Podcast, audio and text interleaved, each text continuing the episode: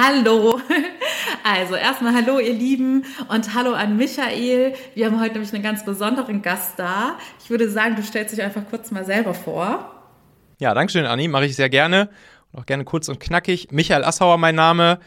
Bin ja Gründer so in der Tech- und Online-Szene. Habe ein paar Startups gegründet und dann auch unter anderem zwischendurch einmal kurz vom, vom Daimler-Konzern aufgekauft worden, da ein paar Jährchen gearbeitet und äh, jetzt habe ich wieder meine eigenen Dinge gegründet. Unter anderem jetzt gerade mein, mein, mein Machen. Universum, das ist im Prinzip ein kleiner digitaler Verlag, wo es ja ganz viele Themen gibt, die vor allen Dingen Chefs, Unternehmer, Führungspersönlichkeiten interessieren und man kann sich vorstellen wie so ein Mix aus T3N, Business Punk, Manager Magazin, nur in täglicher Audioform vor allen Dingen machen. Podcast, könnt ihr gerne mal reinhören. Und ja, das mache ich jetzt so den ganzen Tag lang und freue mich aufs Gespräch mit dir. Ich freue mich auch und meiner Meinung nach passt es auch ganz gut, weil Michael hat besonders viel Erfahrung als Unternehmer und als Führungskraft und weil ich ja ganz oft eure Erfahrung kriege, wenn ihr mit Führungskräften oder Unternehmern zu hadern habt, passt es heute mal schön, die andere Seite zu hören. Und ich habe natürlich wie immer auch einen Fall dabei. Und unsere Protagonistin heute, alles wie immer anonymisiert, heißt Sandra und ist 34 Jahre alt. Und Michael, ich erzähle dir einfach mal die Geschichte. Und es ist heute nicht ein Hauptthema, sondern es sind mehrere Themen in dieser Geschichte drin, die uns alle interessieren und bewegen. Und dann würde ich danach einfach mal die Fragen dazu stellen, was du so darüber denkst. Super spannend, dass wir jetzt hier so einen echten Case mal durchsprechen. Ja, da, wahre da Geschichten aus der Office-Welt. Nicht schlecht, nicht schlecht. Ja, das ist cool. Ich glaube, so ein, so ein Format hatte ich, hatte ich auch noch nicht im Podcast. Das ist okay. Leg los. Ich leg los.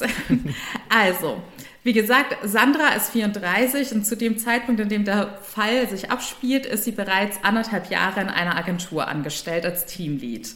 Ja. Und für den Fall ist die Struktur in der Agentur wichtig. Also es gibt neben ihr noch vier andere Teamleads alle ja. männliche Führungskräfte und darüber gibt es eine Head-of-Position und dann kommt schon die Geschäftsführung der Agentur. Okay.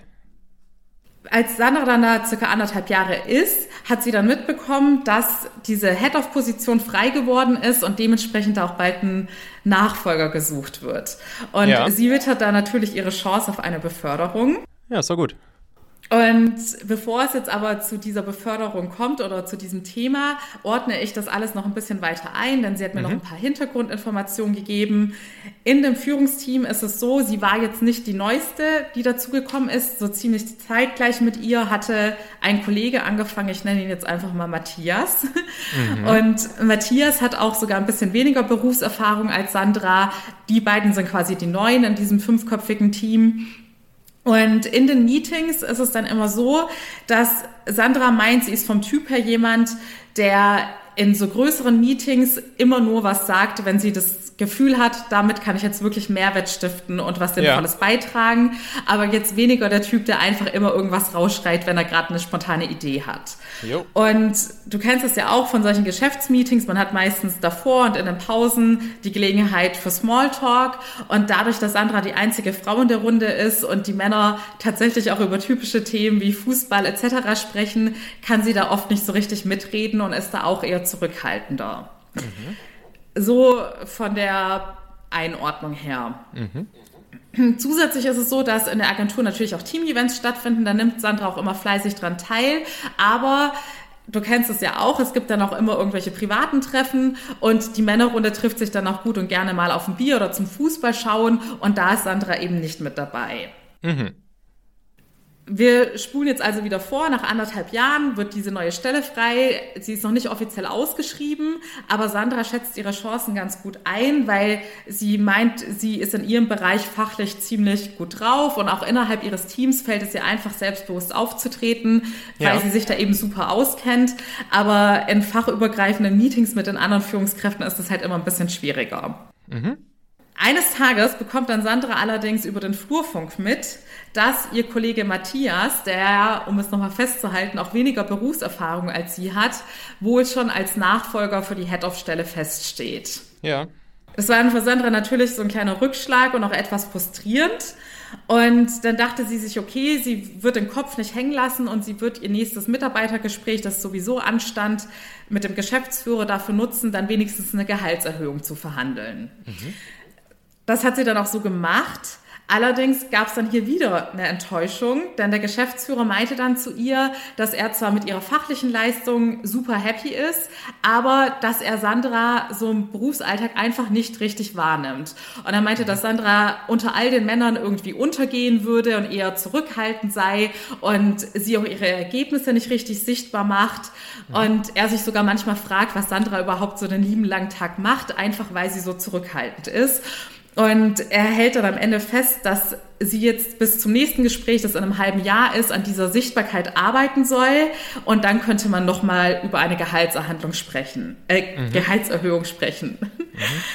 Auf jeden Fall jetzt Status quo, als mir Sandra geschrieben hat, hat sie mir gesagt, ja, nach diesen zwei Enttäuschungen ist sie jetzt natürlich mit der Motivation erstmal am Boden mhm. und fragt sich jetzt aktuell, erstens, soll sie bleiben? Und wenn ja, weiß sie ehrlich gesagt nicht so genau, was mit dieser Sichtbarkeit gemeint ist und was sie da ändern soll, weil sie persönlich ja das Gefühl hat, dass sie die Leistung erbringt, die von ihr erwartet wird, aber sie selber sieht da halt nur dieses Problem in der, im persönlichen Netzwerken, dass sie da noch nicht so aktiv ist. Aber sonst kann sie diese Kritik nicht so ganz nachvollziehen. Oder ob es einfacher wäre, sich jetzt extern zu bewerben, weil sie da dann natürlich auch wieder die Aufstiegschancen hätte, die sie ja in dieser Agentur erstmal nicht mehr haben wird. So viel mhm. zu dem Fall. Okay.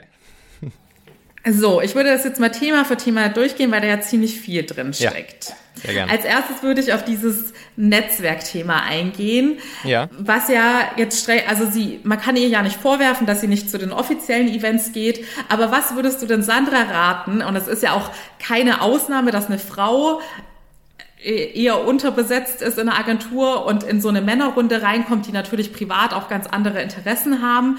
Mhm. Was würdest du so einer Person raten, wie sie dafür sorgen kann, dass sie da nicht untergeht und den persönlichen Kontakt, den die Männer unter sich aufgebaut haben, wie kann man das dann noch irgendwie wettmachen, wenn man mhm. daran nicht teilnimmt?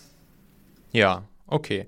Also, äh, also erstmal würde ich jetzt so aus meiner aus meiner Erfahrung, ich habe jetzt, ich habe jetzt keine empirische Studie erhoben und ich habe es nicht durchgezählt, aber ich würde jetzt einfach mal so aus, wenn ich das mal so überschlage, meine letzten zehn Jahre, wo ich ja tatsächlich auch einige Agenturen selbst gegründet habe und auch mit vielen Agenturen zusammengearbeitet habe, da würde ich jetzt zumindest gefühlt erstmal nicht sagen, dass Frauen jetzt per se unterrepräsentiert in Agenturen sind, so, ne? Also ähm, das ist vielleicht, das ist ja, das ist vielleicht sozusagen vielleicht so eine erste vielleicht so eine, so eine erste Wahrnehmung oder so einen ersten Glaubenssatz, den, den es vielleicht ja zumindest mal zu überprüfen gilt, ne? Ob das wirklich, ob das wirklich so ist, dass, dass, ähm, dass, dass man da jetzt immer nur mit Typen zu tun hat. Und klar, jetzt in, in diesem konkreten Fall, da ist es jetzt so, also da sind jetzt scheinbar vier, an, vier andere, ne? Vier andere Typen als Teamleads. Genau, und, und ganz oben drüber noch der Geschäftsführer. Und der Geschäftsführer und sie dann als, als Frau, sozusagen, wenn wir jetzt mal diese Fünferrunde nehmen, ist sie da die, die einzige Frau. Und ja, und dann die Frage, wie, wie kann sie das wettmachen? Ich glaube, sie muss das gar nicht wettmachen. Also ich meine, es ist ja, es, es ist jetzt halt nun mal einfach so, dass sie die einzige Frau in so einer Fünferrunde ist. Das ist, ist jetzt dann scheinbar einfach organisch so entstanden. Und, und grundsätzlich, ne, ich, ich, ich bin ja immer großer sozusagen Freund und Verfechter des, des Themas Eigenverantwortung und versuche zumindest mir selbst auch häufig das, das Mindset immer wieder vor Augen zu führen. So, it's not happening to you, it's happening for you. Beziehungsweise eben auch ja, sich selbst und das beziehe ich jetzt vor allen Dingen auch auf, auf mich, so, so mache ich es auch sozusagen mit mir selbst und versuche mein eigenes Mindset in diese Richtung zu trainieren, mich selbst eben nicht als, als Opfer irgendwelcher äußeren Umstände zu sehen, sondern eher als Gestalter meines eigenen Schicksals sozusagen. Und, und genau so kann sie sich jetzt hier natürlich auch fragen, okay, jetzt bin ich hier irgendwie das einzige Mädel in so einer Typenrunde. Hm, ist jetzt vielleicht nicht ganz optimal, fühlt sich vielleicht auch irgendwie ein bisschen, bisschen doof an und ich würde mich eigentlich schon drüber freuen, wenn vielleicht noch eine zweite oder eine dritte Frau mit in dieser Runde wäre. Aber ja, was kann ich denn jetzt daraus machen und, und wie kann ich das vielleicht sogar für mich nutzen? Und, Und ich glaube, sie muss da nichts kompensieren oder so, ne? Sondern sie wird ja garantiert auch irgendwelche Stärken haben und Stärken mit sich bringen, die, die diese, diese vier bis fünf Typen da halt nicht haben, ne? Und, und sich dann dieser Stärken einmal bewusst zu werden, da kann ja auch so eine Übung helfen, ne? Also, dass man sich wirklich einmal überlegt, so, wa was sind so wirklich die Sachen, wo ich, wo ich voller, voller Selbstbewusstsein sagen kann, da bin ich einfach besser drin als die anderen, beziehungsweise vielleicht noch nicht mal unbedingt auf die anderen im Vergleich bezogen, sondern wirklich einfach sagen, was sind denn meine Stärken? Wo bin ich selbst denn einfach richtig gut drin? Plus, was treibt mich auch an? Also, was, was gibt mir auch einfach ein richtig geiles Gefühl? Was gibt mir einen geilen Drive, wenn ich zum Beispiel diese oder jene Aufgabe bearbeite oder mit diesem oder jenem Thema zu tun habe? was ist wirklich das, was mir richtig Freude macht, wo ich mich sicher fühle, was mich antreibt, was mir einfach auch ein geiles Gefühl gibt, wo ich weiß, dass ich da richtig gut drin bin. Ja, und dann kann man natürlich anfangen, im Prinzip alles in diese Richtung dann auch zu steuern. Ne? Also hier auch, würde ich jetzt mal so auf den ersten Blick sagen, sich rausnehmen aus diesem Gedanken, hm, das ist hier irgendwie so ein Wettbewerbsding mit den vier Typen und ich muss jetzt hier irgendwas wettmachen, ich muss sichtbar werden, sondern eher in die Richtung zu denken, ey, das, vielleicht diese drei Sachen hier, das sind meine absoluten Stärken und da bin ich richtig gut drin. Und jetzt fange ich halt an, vielleicht auch die, diese, diese fünf Typen in, in diese Richtung für mich so ein bisschen zu konditionieren, dass sie halt dass sie halt auch wahrnehmen und dass sie merken, dass das meine Stärken sind. Und dann kann man das ja perfekt verbinden mit dem Thema der, der Sichtbarkeit, wo dann ja ihr, ihr Chef sie scheinbar darauf hingewiesen hat, dass sie immer sichtbarer werden soll. Und, aber da werden wir wahrscheinlich gleich noch drüber sprechen. Äh, aber ja, grundsätzlich würde ich halt sagen, ey, sei stolz auf das, was du kannst, wo du stark drin bist, was, wo du weißt, wo du gut drin bist, was dich antreibt. Und dann kannst du dich, glaube ich, auch leichter verabschieden von dem Gedanken, dass du da irgendwas wettmachen musst oder dass du da jetzt mit, mit vier Typen irgendwie im Wettbewerb stehst oder so, äh, sondern ja, sei dir deiner Stärken bewusst und, und lebe sie und sei stolz drauf und hab Bock drauf. So. okay, also zusammenfassend würdest du sagen, wenn sie mit ihren Stärken selbstbewusst genug auftritt, dann ist es total egal, wie gut die anderen vier privat miteinander vernetzt sind und connected sind und ob sie da schon eine persönliche Beziehung zueinander aufgebaut haben. Und sie kann einfach nur mit ihrer fachlichen Leistung dann überzeugen. Ja, genau. Und es ist auch, es ist ja auch scheißegal, wie, wie, gut, wie gut die vier jetzt irgendwie privat befreundet sind so, pff, man kann ja auch in, in, Teams arbeiten, wo, wo man jetzt nicht mit jedem besonders gut privat äh, befreundet ist. Und klar, am Ende geht es darum, wie gut die Leute zusammenarbeiten im, im beruflichen halt, im Jobleben. Und, und das geht garantiert auch mit, mit vier Leuten irgendwie zusammenzuarbeiten, wo, ja, wo man dann selbst jetzt vielleicht nicht abends mit den, mit den Leuten noch äh, irgendwie ein Bier trinken muss oder mit denen Silvester gemeinsam feiert, so, weißt du? Sehe ich auch so. Okay, gut, dann das Netzwerkthema hätten wir dann, glaube ich, für Sandra schon mal beantwortet. Das nächste Thema, auf das ich gerne eingehen würde, wäre die Gehaltsverhandlung. Mhm. Die allererste Frage ist, weil ja jeder immer nach dem Geheimtipp für eine Gehaltsverhandlung sucht. Ja. Hast du aus deiner persönlichen Erfahrung etwas, weil du ja auch unter anderem Mitarbeiter unter dir hattest, irgendeine Sache oder schon mal was erlebt, wo du gesagt hast, da hat mich die Person sofort überzeugt und sofort gehabt, wo ich dachte, okay, diese Person verdient mit der Argumentation eine Gehaltserhöhung. Ja, auf jeden Fall. Also die, der, der Trick, und das, das kapieren echt viele nicht, der, der Trick ist, bei so einer Gehaltsverhandlung nicht in die Vergangenheit zu gucken, also nicht zu sagen, ich habe ja hier letztes Jahr auch das, das, das und das gemacht, weil das ist scheißegal, was du da gemacht hast. Dafür wurdest du bezahlt. Dafür hast du einen Marktpreis an Gehalt bekommen. Das ist abgegolten. Check, haben wir einen Check dran gemacht. Das, Jahr, das letzte Jahr ist vorbei. Sondern bei der Gehaltsverhandlung in die Zukunft zu schauen und, und klar zu machen, warum der Preis, den du ab jetzt aufrufst für deine Arbeitsleistung, warum es der Wert ist, dir in Zukunft bezahlt zu werden, weil du auch hier etwas ja verkaufst, ne? Du verkaufst deine Arbeitsleistung der nächsten Monate bis Jahre zu einem bestimmten Preis. Und dann musst du natürlich einmal klar machen, warum es jetzt diesen Preis wert ist und warum es diese Preiserhöhung wert ist. So, und wie kannst du das jetzt am besten klar machen? Indem du zum Beispiel schaust, ne, sie könnte jetzt gucken, hier bei ihrem Chef, bei dem äh, bei diesem Head-Off, könnte sie halt einmal schauen, okay, was ist wirklich bei ihm jetzt, bei diesem Chef, was ist so ein Kittelbrennfaktor? Was ist so ein Thema, was den nachts nicht schlafen lässt?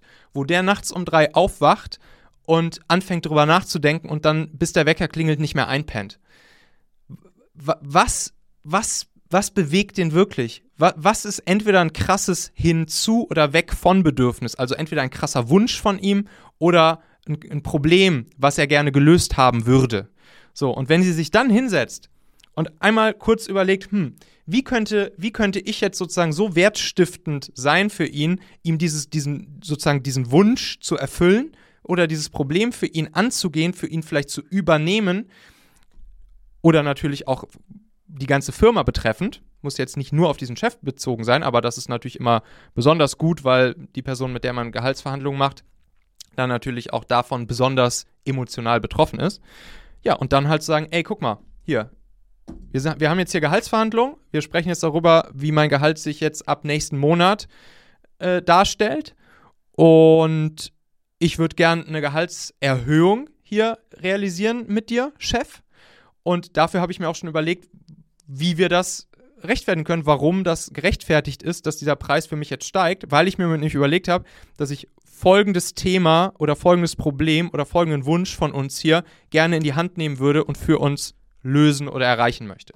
Und schon hast du den Blick in die Zukunft und klar kommuniziert, warum, warum eine Gehaltserhöhung gerechtfertigt ist. Und dann soll erstmal irgendwer sagen, nee, das geht nicht. Ja, finde ich auf jeden Fall super. Würdest du dann aber bei der Strategie die Vergangenheit vollkommen außen vor lassen, selbst wenn man da riesen Milestones für die Firma erreicht hat? Das spielt in dem Moment keine Rolle. Also, wenn, wenn es vielleicht für dein Ego gut ist oder so, kann man es nochmal kurz ansprechen.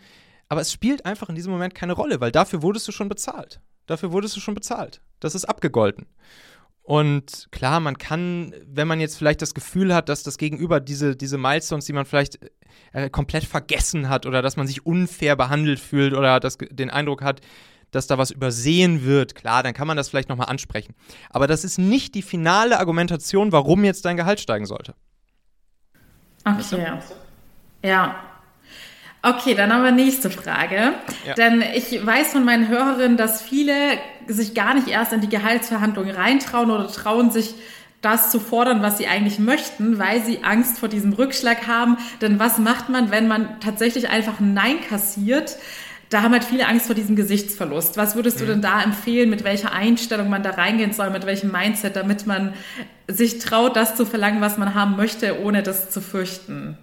Ja, da einfach vorher sich einmal überlegen, ey, also durch das, was ich gerade beschrieben habe, durch diese im Prinzip ja durch die Preisargumentation, die man sich selbst einmal hergeleitet hat, sich selbst im Optimalfall auch vielleicht am Abend oder in der Woche vor, vor dem, vor dem äh, Gehaltsgespräch dann einmal vielleicht auch aufgeschrieben hat. Das hilft immer sehr, sich das Ganze einmal wirklich auch schriftlich aufzuschreiben.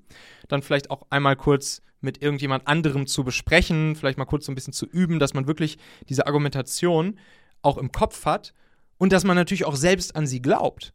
Weil wenn, wenn du, wenn du, wenn du dir bewusst darüber, das ist selbstbewusst, ne, Self-Awareness, wenn du dir, wenn du dir selbst bewusst darüber bist, im wahrsten Sinne des Wortes, warum du es jetzt in Zukunft wert bist, diesen höheren Preis aufrufen zu können, dann wirst du ja auch mit einem ganz anderen Mindset da reingehen. Und zwar mit dem Mindset, ich akzeptiere hier halt kein Nein. So, dann wird halt verhandelt. Dann wird halt einfach verhandelt, bis man auf ein Ergebnis gekommen ist. Es kann natürlich sein, dass man in dem, in dem ersten Gespräch noch nicht zu einem finalen Agreement gekommen ist. Aber dann kann man ja trotzdem sagen, ey, so, mein Ziel ist hier, eine, Gehalts, eine Gehaltserhöhung hinzukriegen und dafür will ich hier den entsprechenden Wert liefern in diese Firma rein.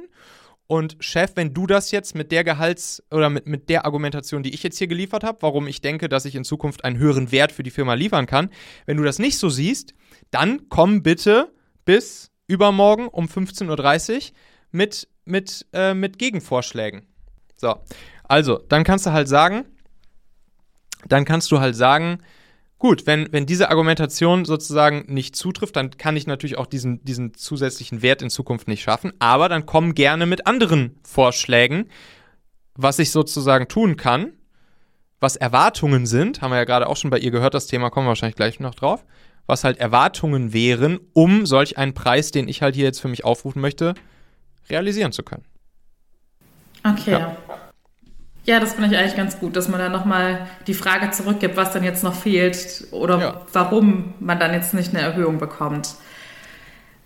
Okay, als nächstes würde ich jetzt zum Thema Sichtbarkeit kommen.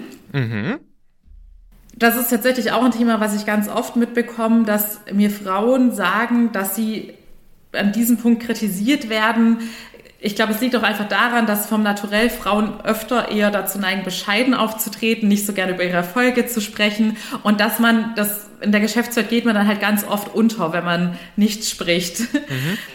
Hast du denn in deiner Vergangenheit auch solche Erfahrungen gemacht, dass du das Gefühl hattest, manche Mitarbeiter sind für mich einfach irgendwie unsichtbar oder so unscheinbar? Oder ist dir das jetzt völlig fremd, diese Kritik?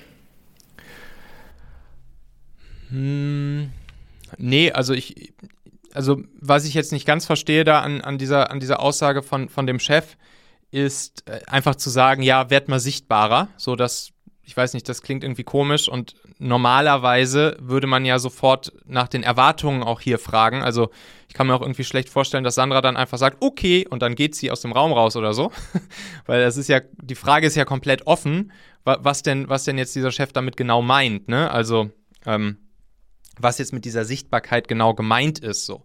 Aber wenn wir jetzt einfach mal die, die Hypothese aufstellen, dass es, dass es jetzt darum geht, dass sie, also wahrscheinlich ist es ja dann so, dass der Chef zwischen den Zeilen damit sagen möchte, was er eigentlich sagen möchte, wäre, ey, ich habe hier keine Ergebnisse von dir gesehen. Das ist ja eigentlich.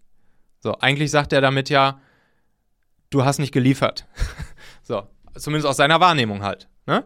Kann ja sein, dass sie in ihrer Wahrnehmung geliefert hat, aber in seiner Wahrnehmung hat sie halt nichts geliefert, weil er nichts gesehen hat. So, und jetzt ist ja die Frage, gibt es Option 1, sie hat wirklich nichts geliefert? Oder Option 2, sie hat geile Sachen produziert, aber es hat kein anderer Mensch mitbekommen. Oder zumindest dieser Chef hat es nicht mitbekommen. So. Und ja, diese Frage würde ich mir jetzt natürlich erstmal an ihrer Stelle stellen. So. Äh, kann, kann es sein, dass ich wirklich nichts geliefert habe? Oder oder wie kommt es, dass der das nicht gesehen hat, was ich geliefert habe? Ja, und je nachdem, wie dann die Antwort auf diese Frage ist, gehen wir jetzt mal weiter mit, mit Strang Nummer zwei. Also, sie hat geliefert, aber er hat es nicht gesehen. Dann kann sie jetzt natürlich überlegen, okay, wie kriege ich das denn jetzt hin, dass der. Und da könnte man tatsächlich nochmal über die Vergangenheit nachdenken. Nochmal zu, noch zu sagen, ey, okay, pass auf ich habe ja im letzten Jahr folgende drei, diese drei großen Dinge sind irgendwie mein, meine größten drei Errungenschaften wahrscheinlich des letzten Jahres. Und die hat er scheinbar nicht gesehen. Ja, dann zeige ich sie ihm jetzt halt nochmal. So, dann sage ich jetzt halt, okay, Chef, scheinbar aus irgendeinem Grund kam das nicht bei dir an, was ich hier, was ich hier geliefert habe. Und deshalb habe ich dir das jetzt hier einfach nochmal aufgeschrieben, in eine Präsentation gepackt, zusammengebaut oder einfach nur, ich will dir das jetzt hier nochmal kurz erzählen. So, also Thema Sichtbarkeit, das oder beziehungsweise Ergebnisse, das waren große Ergebnisse, die zumindest meiner Wahrnehmung nach ich im letzten Jahr so geliefert habe. Und warum er es dann nicht gesehen hat, das gilt es dann halt in Zukunft zu optimieren. Und da würde ich wahrscheinlich auch jetzt erstmal versuchen, mich an die eigene Nase zu packen und zu überlegen, hm, kommt das denn, dass er es nicht gesehen hat? Und was kann ich da in Zukunft tun, dass er es sieht? Zum Beispiel könnte sie hingehen und sagen, ey Chef, und damit sowas nicht nochmal vorkommt, dass du hier komplett übersiehst, was, was ich an geilen Sachen hier produziert habe, lass uns doch einfach einmal, was weiß ich, einmal alle zwei Wochen, einmal im Monat ein One-on-One -on -One machen, wenn sie es nicht eh schon machen. Und da sprechen wir dann einfach, da werde ich dir jetzt einfach ab jetzt jedes Mal reporten, was meiner Meinung nach irgendwie die, die großen die oder die größten Ergebnisse waren der letzten zwei Wochen, die ich so produziert habe, weil ich will nicht, dass das nochmal passiert, dass, dass, äh, dass ich unsichtbar bin. Ja. so, weißt du? Okay, also auf jeden Fall mehr und besser kommunizieren. Was ich bei Ihrem Fall ja so ein bisschen rausgelesen habe oder was sie als konkretes Beispiel genannt hat, war diese Meeting-Situation, dass sie da eher der Typ ist, der ein bisschen zurückhaltender ist und sich nur äußert, wenn sie jetzt die absolut beste Idee ihrer Meinung nach hat. Wenn jetzt jemand von Natur aus eher so veranlagt ist, würdest du einer Person dann trotzdem raten, über sich hina ähm, aus sich herauszugehen und da mutiger zu werden? Oder rätst du Leuten tendenziell davon ab, sich da jetzt so komplett zu verstellen? Normalerweise, glaube ich, haben, haben wir, wir Menschen dafür ganz gute Antennen eingebaut. Auch bei, bei Menschen, die, die sehr selten etwas sagen, aber wenn sie etwas sagen, dass es richtig geil ist, was sie sagen, das auch zu kapieren. Und nicht nur, weil irgendwer laut ist und permanent labert, äh, diese Menschen sozusagen als die, als die Besten zu erkennen, sondern ich glaube, im Großen und Ganzen 99,9 Prozent aller Menschen erkennen auch in stillen und zurückhaltenden Menschen die vielleicht nur ganz selten was sagen, aber wenn, dann knallt's richtig, erkennen das und, und das sind auch am Ende eigentlich die Menschen, die wir dann tendenziell auch alle eher so als, sagen wir mal, Genies oder so bezeichnen würden. So, das heißt also, ich glaube, im Großen und Ganzen muss sie sich da keine großartigen Sorgen drum machen, weil wenn das wirklich so ist, dass sie in dem Moment, dass sie zwar selten was sagt, aber wenn sie was sagt, dass das gut ist, dann werden die anderen das schon erkennen und auch sehen und auch wissen. Es kann natürlich auch hier wieder der Fall vorliegen, dass sie selten was sagt und wenn sie was sagt, dass es nicht so gut ist. kann natürlich trotzdem sein. Ja, gut, dann erkennen die anderen das halt auch, aber dann ist es halt auch so. Ja, ja, ich muss sagen, ich habe tatsächlich am Anfang meiner Karriere, gerade bei Praktikas und so, war ich auch noch ein bisschen zurückhaltender, weil ich mir fachlich einfach noch nicht so sicher war. Ja, ist auch und, okay. Ja, aber da hatte ich dann auch ähm, von einem Vorgesetzten mal das Feedback bekommen, dass er als mein direkter Vorgesetzter weiß, was ich kann, aber das in der Karriere gilt, wer nicht spricht, kann auch nichts und dass ich mehr sprechen muss, damit die anderen mich auch so wahrnehmen. Deshalb, vielleicht war es ja auch so eine Situation, dass ihr Vorgesetzter sie schon irgendwie einordnen kann, aber die anderen nicht. Aber wäre jetzt auch Interpretation. Ja, da gibt es natürlich auch andere Beispiele. Elon Musk zum Beispiel, eine der, der vier wichtigen Meeting-Regeln Regeln bei, bei Elon Musk ist halt, bitte, bitte, bitte, bitte kommt gar nicht erst zu Meetings oder verlasst diese Meetings, wenn ihr das Gefühl habt, hier nichts beitragen zu können und kommt bitte nicht auf die Idee, hier einfach nur zu sitzen und irgendeinen Blödsinn zu erzählen, nur weil ihr hier sitzen wollt und irgendwas erzählen wollt. Der sagt, der sagt halt ganz klar, ey, es, es ist sozusagen Dienstanweisung, nichts zu sagen und sogar das Meeting zu verlassen, wenn du das Gefühl hast, dass, dass du hier nichts Werthaltiges beitragen kannst. Also, ja, genau. Das ist, glaube ich, auch so ein bisschen so ein Führungsthema, ne? Also. Ja. Ja, ich, ich ja, würde sagen, dass es, ich, dass es grundsätzlich erstmal gut ist, wenn die Leute nichts sagen, wenn sie nichts beizutragen haben, was Wert hat. Also genauso würde ich es mir von meinen Leuten ehrlich gesagt auch wünschen, ne? Also. ja. Ja, da, da gehe ich absolut mit dir. Ich sehe es ganz genauso. Und ich hoffe, dass sich diese Meinung auch weiter durchsetzen wird. Ja, ich denke schon. Okay, dann. Äh, gleichzeitig noch ganz kurz, gleichzeitig, gleichzeitig kann es natürlich auch nicht schaden, immer wieder mal die Leute dran zu erinnern, was man eigentlich gemacht hat. Ne? Zum Beispiel, kleine, vielleicht kleine Anekdote noch eben dazu. Wir haben damals, ich habe dann da bei, bei Daimler, bei Reach Now in der Mobility-Sparte irgendwann das, das Produktdesign-Team übernommen und habe dann da das Produktdesign-Team geleitet. Und eine der ersten Aktionen, die wir da eingeführt haben, war, dass wir aus diesem Team heraus für die, für die gesamte Firma einmal im Monat einfach so, ein, ja, so eine Art Wallpaper gebaut haben, was wir dann an, an, äh, an jede Wand in jedem Büro, also es gab insgesamt vier Offices bei dieser Firma, äh, Berlin, Hamburg, Stuttgart und Portland, und wir haben dafür gesorgt, dass in jedem dieser vier Offices dann dieses fette Wallpaper vom Produktdesign-Team hing um halt zu zeigen, was wir im letzten Monat sozusagen an Produktdesigns gebaut haben, was es Neues im Produkt gibt und was wir halt vorhaben, was unsere Roadmap ist, was wir in den nächsten Monaten so bauen wollen. Auch hier, um sichtbar zu werden und um allen halt zu zeigen, ich meine, wir haben halt das Produkt gebaut, das heißt, der ganze Laden war ja daran beteiligt, dieses Produkt nachher auch zu verkaufen und so. Das heißt, einerseits haben wir natürlich aus dem Designteam heraus kommuniziert, schaut mal hier, was wir hier machen, was wir für coole Sachen bauen und was wir noch alles vorhaben. Und gleichzeitig natürlich auch einfach, damit die Leute ihr eigenes Produkt noch besser kennenlernen und sehen, wo die Roadmap hingeht und so.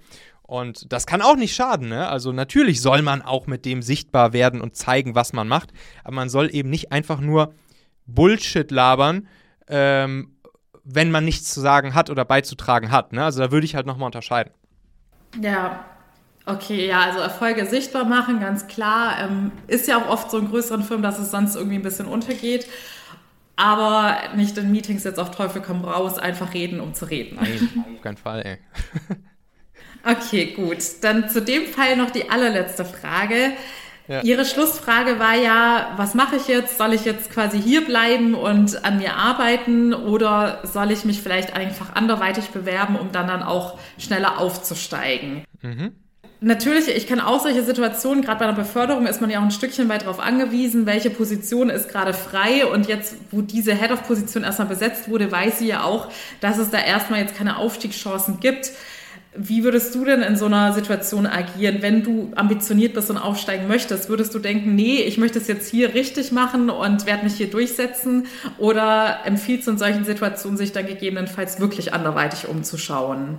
Ja, also zum, zum Thema, also was sie da ja im Prinzip sagt, ist, dass sie, dass sie in ihrer Karriere den nächsten Karriereschritt gehen möchte und dementsprechend irgendwie, ja, halt erfolgreicher in ihrem Job werden möchte, wie auch immer das dann halt genau definiert ist, sei es jetzt der Erfüllung wegen, sei es der Kohle wegen, was auch immer, auf jeden Fall, oder der, weiß nicht, Führungsverantwortung wegen, auf jeden Fall will sie ja, hat sie ja scheinbar einen Drang, diesen nächsten Step zu gehen und der ist ihr jetzt ja da erstmal verwehrt und jetzt kann sie, jetzt muss sie einfach genau diese Entscheidung für sich treffen. Also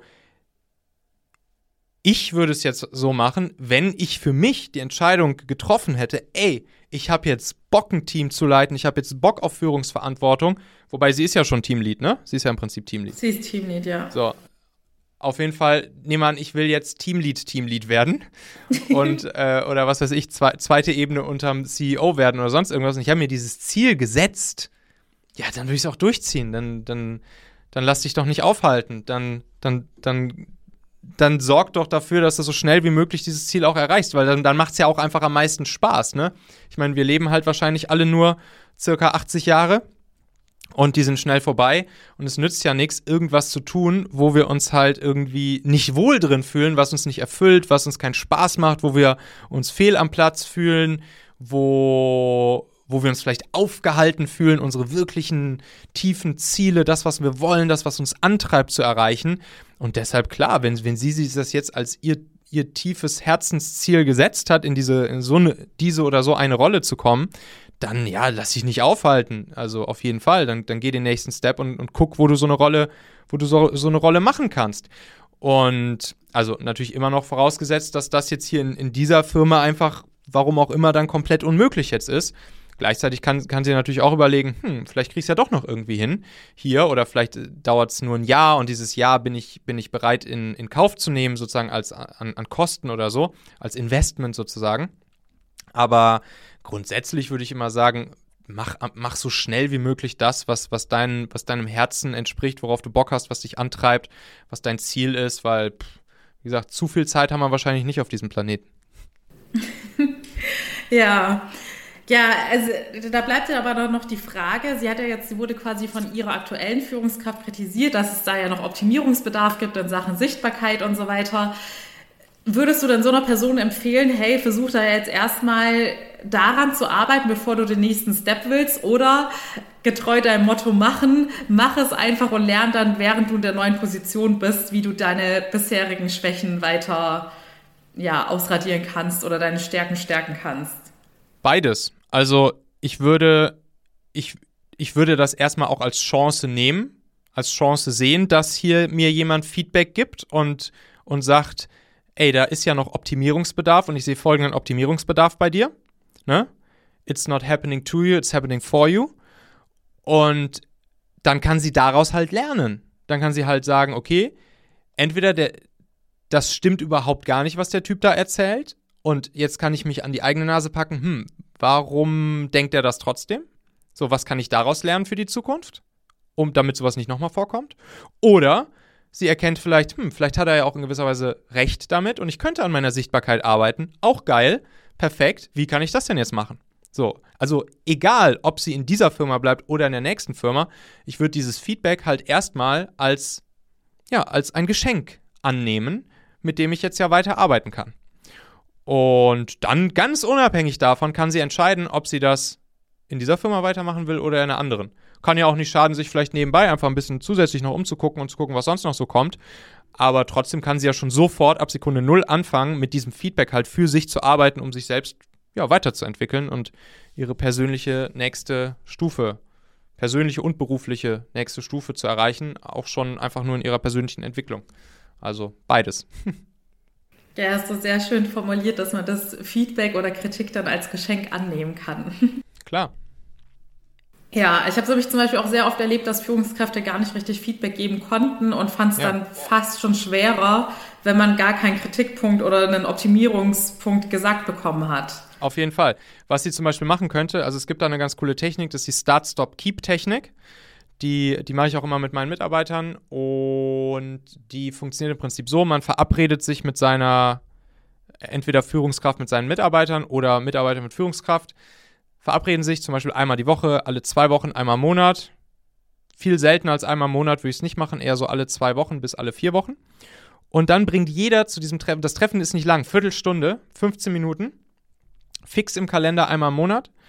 Und beide Seiten, also sowohl Führungspersönlichkeit als auch Mitarbeiter, bringen jeweils diese drei Punkte mit in das Meeting: ein Start, ein Stop und ein Keep. Bei Start nenne ich der anderen Person einen Punkt, von, wo ich mir wünschen würde, dass sie, das, dass sie das in Zukunft tut, dass sie das startet zu tun. Bei Stop ein, ein Punkt, wo ich mir wünschen würde, dass sie das nicht mehr tut, dass sie das stoppt zu tun. Und bei Keep eine Sache, die ich an, sehr, an ihr sehr schätze, wo ich mir wünsche, dass sie die beibehält und auch in Zukunft weiterhin tut. Und das einfach sozusagen im Zweiergespräch, 15 Minuten pro Monat, gegenseitig jeweils ein Start, Stop, Keep. Perfekt. Geiler geht's gar nicht. Und genau solche Feedback-Sachen, wo dann auf einmal plötzlich hier dieses Feedback von dem Chef kommt und, und sie das erstmal komplett umhaut, weil sie damit nicht gerechnet hat, äh, und, und sie jetzt da anfängt, drüber nachzudenken und das wahrscheinlich gar nicht gewohnt war, von ihrem Chef Feedback zu bekommen, genau das wird dadurch halt verhindert, wenn man das knallhart einmal im Monat so macht, dann ist es nämlich ganz normal, sich gegenseitiges Feedback zu geben, sowohl positives als auch kritisches, als auch ja, als auch äh, ja, positives und kritisches eigentlich. So, und, und das kann man übrigens auch machen, nicht nur, wenn der Chef jetzt sagt, wir machen jetzt hier Start-Stop-Keep-Feedback, sondern sie könnte jetzt auch zu ihrem Chef gehen und sagen, ey Chef, ich habe da von so einer Methode gehört, Start, Stop, Keep. Lass uns das bitte ab sofort einmal im Monat machen, dass wir uns gegenseitig Start, Stop, Keep geben, weil ich will besser werden. Ich, ich freue mich über dein Feedback und ich würde gern auch einen, einen, Rahmen haben, um dir Feedback geben zu können. Äh, und das ist eine geile Methode, funktioniert gut und äh, lass das machen. 15 Minuten pro Monat, sagt garantiert kein Chef, nee, mache ich nicht. Ja, finde ich richtig cool, gerade der gegenseitige Aspekt. Ja. Und da würde ich aber gerne wissen, weil du es ja so gehandhabt hast, war es dann mhm. wirklich so, dass man jeden Monat auch zu allen drei Punkte hatte, wo man was sagen konnte? Oder hat man dann oft gesagt, ja, es gibt nichts Neues? Nee, nee, das ist schon das Ziel und das ist auch die Regel. Das ist eine wichtige Regel.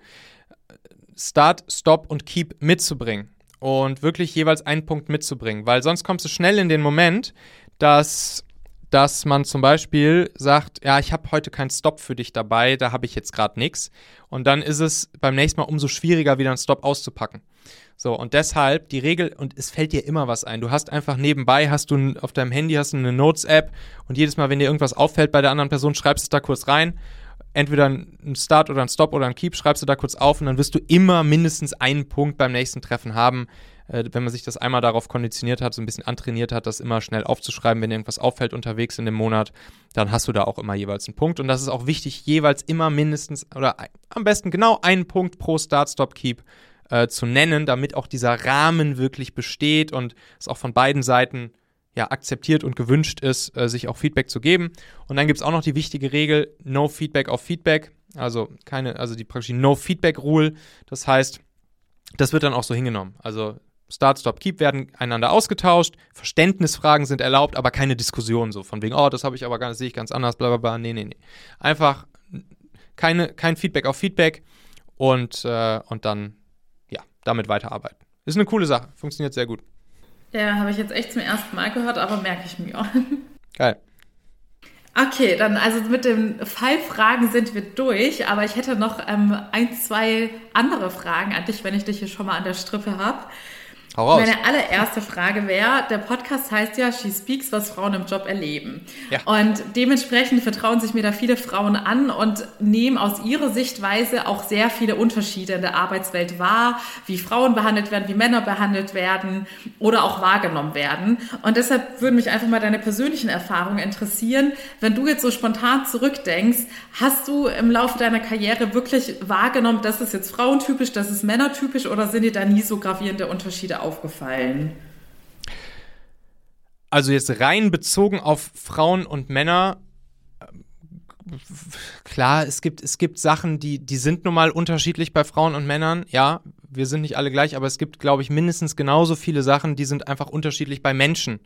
Also ich glaube, es haben auch, es haben auch kleine, dicke Menschen ist wahrscheinlich etwas schwieriger als, als große, schlanke. Äh, ich habe jetzt auch nicht mehr allzu viele Haare auf dem Kopf. So, und ähm, ja, ich glaube, jeder, jeder Mensch hat irgendwie so ein bisschen sein, sein Sackerl zu tragen und ich glaube, Frau zu sein ist jetzt nicht unbedingt ein, ein, ein Sackerl oder genauso Mann zu sein. Man, man könnte auch sagen, ähm, man könnte auch sagen, weil es jetzt irgendwie eine, eine, Frauenquote geben soll, werden, werden Männer, die vielleicht in einer ähnlichen Situation wären wie hier unsere Sandra, und sich vielleicht 20 Jahre lang den Arsch aufgerackert haben und weiß nicht, um in den Vorstand zu kommen oder so, kommen sie halt nicht mehr, weil es muss halt eine Position jetzt mit einer Frau besetzt werden.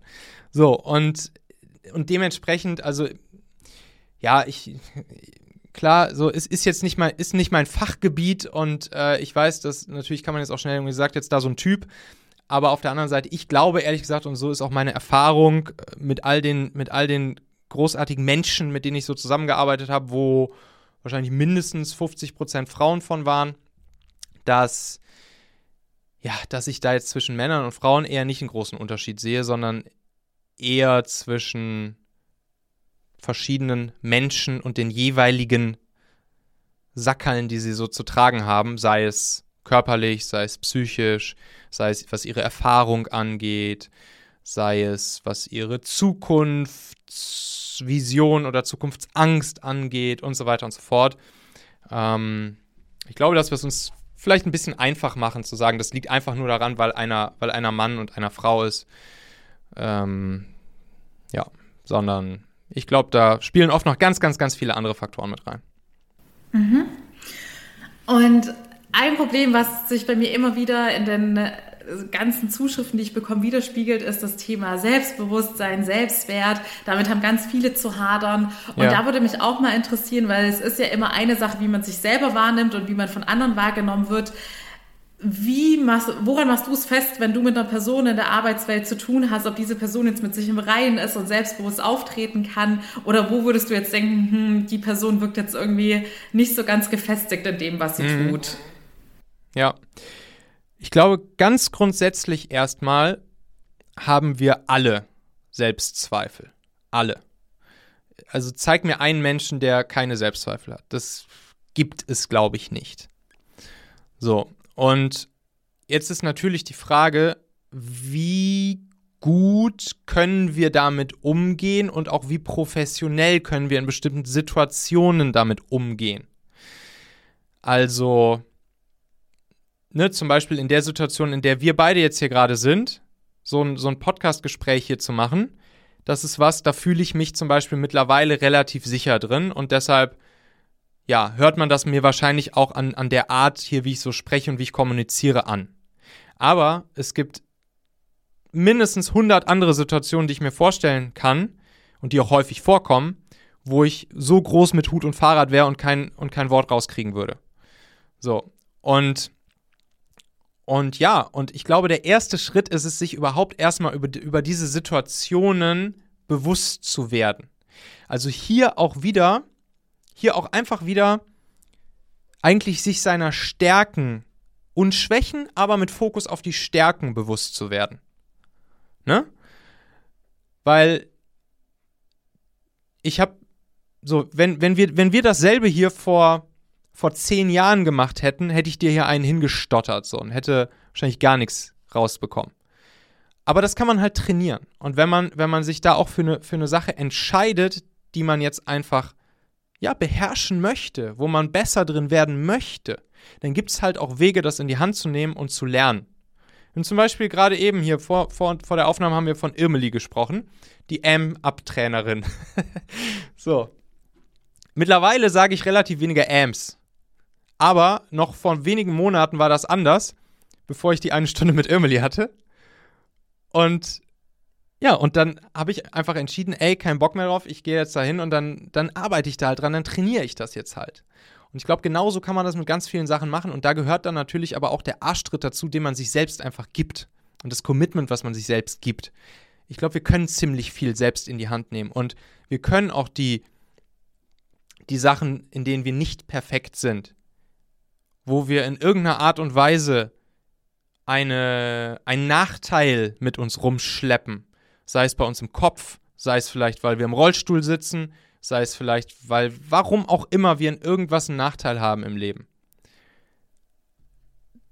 Dann können wir uns dessen bewusst werden, uns auf unsere Stärken fokussieren und einfach mehr von dem machen, worin wir gut sind, was uns Spaß macht, was uns antreibt, was uns erfüllt. Ne? Hier der, der, der erste, der erste Buddha, der hat das, glaube ich, mal gesagt, dass sozusagen die,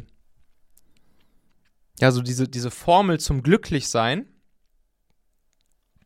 das ist nicht darüber nachzudenken in jedem Moment oder sich darauf zu fokussieren, was würde ich jetzt gerne spüren in diesem Moment oder wie würde ich mich jetzt aktuell gerade am allerliebsten fühlen. Und ha, ist ja scheiße, dass ich mich gerade nicht so fühle, wie ich mich jetzt eigentlich gerne am liebsten fühlen würde, sondern einfach ne, einmal sozusagen die Brille von oben aufzunehmen und einfach erstmal zu akzeptieren, was ich jetzt in diesem Moment spüre. Also mehr den Fokus darauf zu legen, was spüre ich denn eigentlich wirklich? Und das einfach erstmal, das einfach erstmal wahrzunehmen, nicht zu werten. Einfach die Awareness dafür ein bisschen zu schaffen, die, die Self-Awareness, also die Selbstwahrnehmung, das Selbstbewusstsein im Prinzip ja im wahrsten Sinne des Wortes dafür zu schärfen. Und dann das erstmal zu akzeptieren und dann zu überlegen, hm, welches Gefühl habe ich denn da gerade? Es gibt sieben menschliche Grundgefühle. So, welches dieser Gefühle ist es denn jetzt gerade, was ich da habe?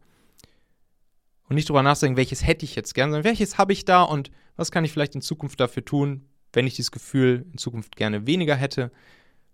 Was kann ich jetzt dafür tun? Wie kann ich mein Schicksal selbst in die Hand nehmen, damit ich das in Zukunft weniger habe? Und dann ist alles erlaubt.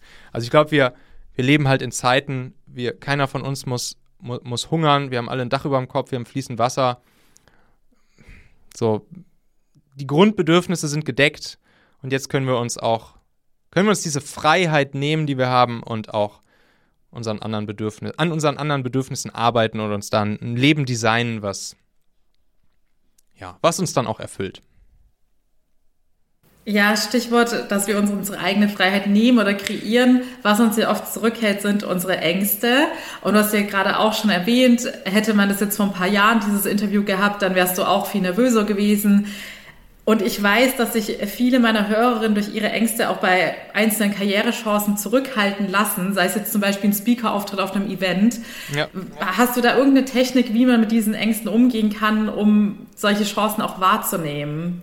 Ja, eine ganz, eine ganz, ganz, ganz wichtige Frage, die da sehr bei hilft, sich dieser Angst mal zu stellen und die Angst mal durchzudeklinieren, ist, sich einmal zu fragen, was ist das Schlimmste, was passieren kann? Was ist das Schlimmste, was passieren kann? Das Allerschlimmste. Stell dir mal vor, du hast dann da deinen dein Auftritt auf der Bühne und weiß ich nicht, es passiert das Allerschlimmste. Du legst dich auf die Schnauze in dem Moment, wo du auf die Bühne gehst. Die Hose rutscht dir runter. Deine Perücke fällt vom Kopf. Äh, das, das, Mikro geht kaputt. Ähm, die lachen dich alle komplett aus. Es geht viral. es geht viral. TikTok ist nicht mehr zu halten.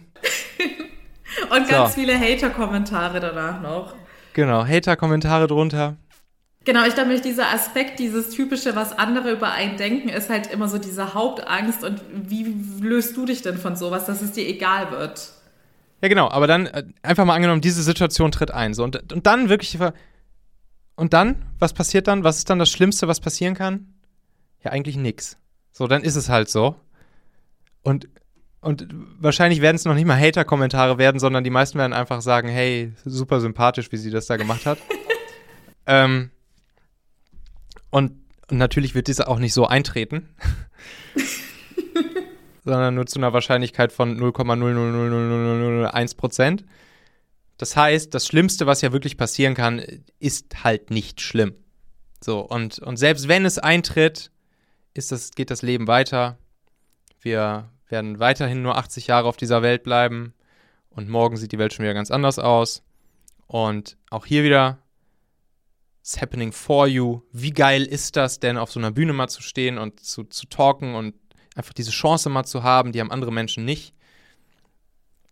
Ähm, und was ist das für ein Geschenk? Was kann ich daraus mitnehmen? Was kann ich daraus lernen? Und es ist ja auch irgendwie ein bisschen geil, mal seine Angst zu leben. So, warum, setzen wir uns auf eine Achterbahn? Warum setzen wir uns auf einen Freefall Tower? Warum, warum springen wir aus dem Flugzeug mit einem Fallschirm dran? Warum gehen wir Bungee Jumpen?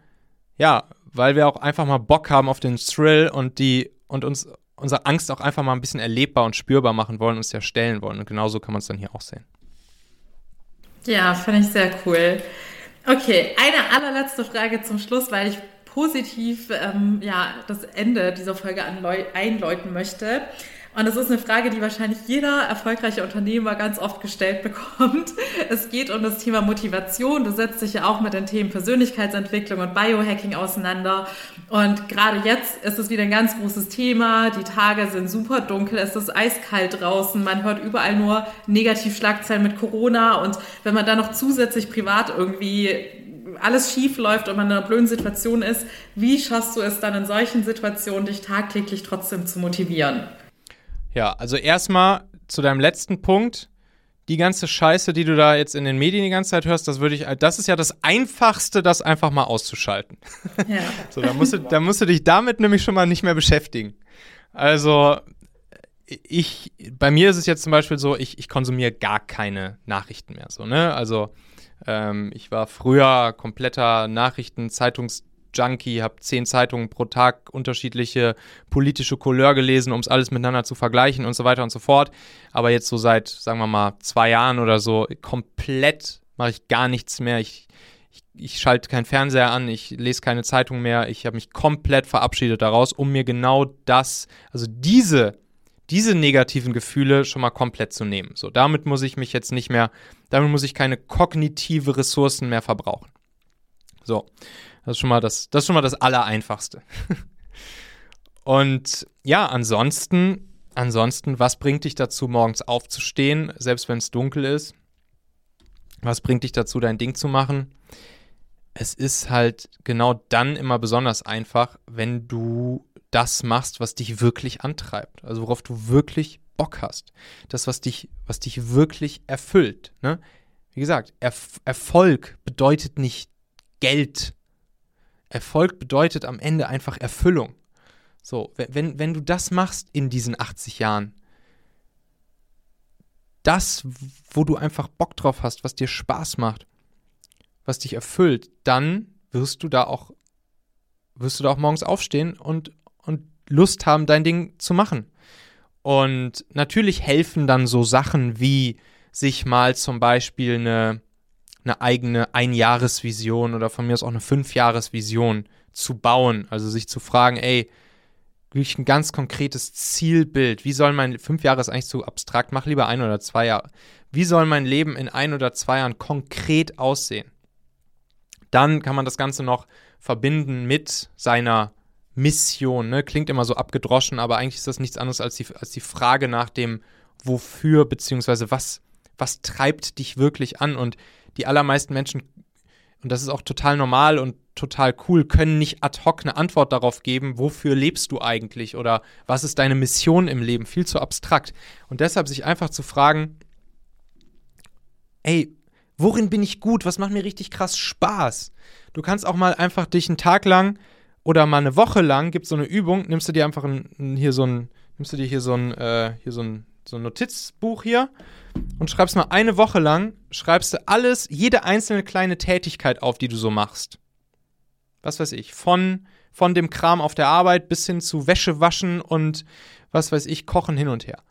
Und dann schreibst du einfach mal daneben, bei jeder einzelnen Tätigkeit, Nummer 1 von der Skala von 1 bis 10, wie sehr erfüllt dich diese Tätigkeit? Also wie, wie stark, ja, macht es dir Spaß?